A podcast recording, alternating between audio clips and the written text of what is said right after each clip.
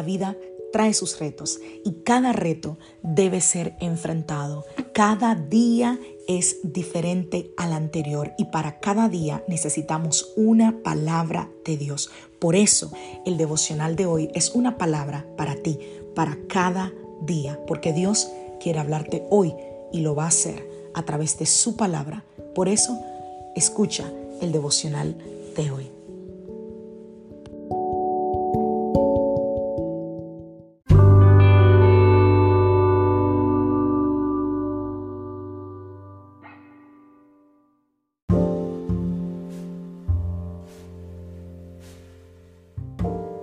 Devocional del día de hoy. Beneficios del arma. Vamos a la palabra del Señor. Efesios capítulo 6, verso 17. Pónganse la salvación como casco y tomen la espada del Espíritu, la cual es la palabra de Dios. En estos días hemos estado hablando de la espada, de esta arma poderosa que habla aquí el libro de Efesios. Y voy a terminar esta pequeña serie hablando sobre los beneficios de la espada. Déjame compartirte algunos de los beneficios que encontré en la palabra. Primero, ella es fuente de verdad, tal como lo dice Juan 17, 17. Dice, tu palabra es verdad. Y amo ese texto porque Jesús hablando, no, hablando no, perdón, orando, le dijo al Padre, Padre, santifícalos, cuando hablaba de sus discípulos, y de hecho nos incluyó a nosotros, santifícalos en tu verdad, tu palabra es verdad. De allí viene ese verso. Así que no sé, por alguna razón esa palabra se ha quedado en mi corazón desde que conocí a Cristo y leí esto en la palabra. Siempre que oro, pido, Señor, santifícame en tu verdad tu palabra es verdad. Porque hoy en día hay mucha gente por allí creyendo que tiene una verdad y no la tiene. La palabra de Dios es la verdad. Número 12, ella es fuente de felicidad. Proverbios 8:34 dice, bienaventurado, feliz el hombre que me oye. Lucas 11:28 dice, bienaventurados o felices son los que oyen la palabra de Dios y la obedecen. Así que quien oye la palabra de Dios y la obedece, tiene felicidad. Pastora, pero yo no sabía que la felicidad viene de ahí. Pues realmente sí.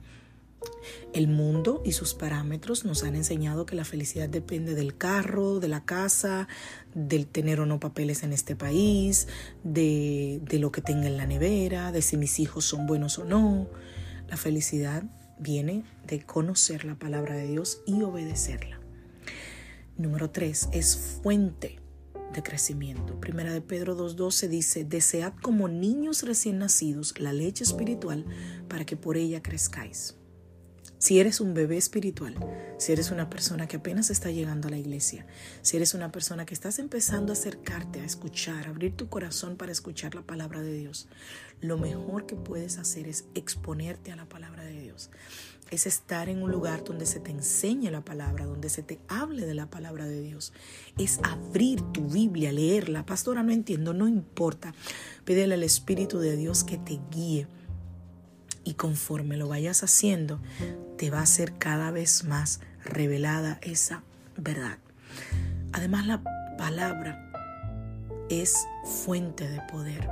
Hebreos 4:12 dice, porque la palabra de Dios es viva y eficaz, más cortante que toda espada de dos filos, y penetra hasta partir el alma y el espíritu, las coyunturas y los tuétanos, y discierne los pensamientos y las intenciones del corazón.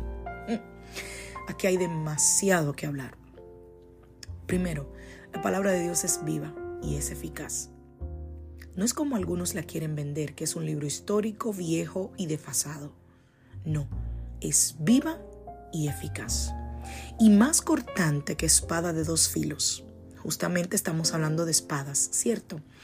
¿Por qué aquí habla el escritor de que es más cortante que espada de dos filos? Porque al escudriñar la escritura, no solo la escritura me da palabra para dar a otro, sino que también la escritura me da palabra para mí mismo. El pastor, el predicador, el que da alguna palabra, sabe que al darla también él es confrontado.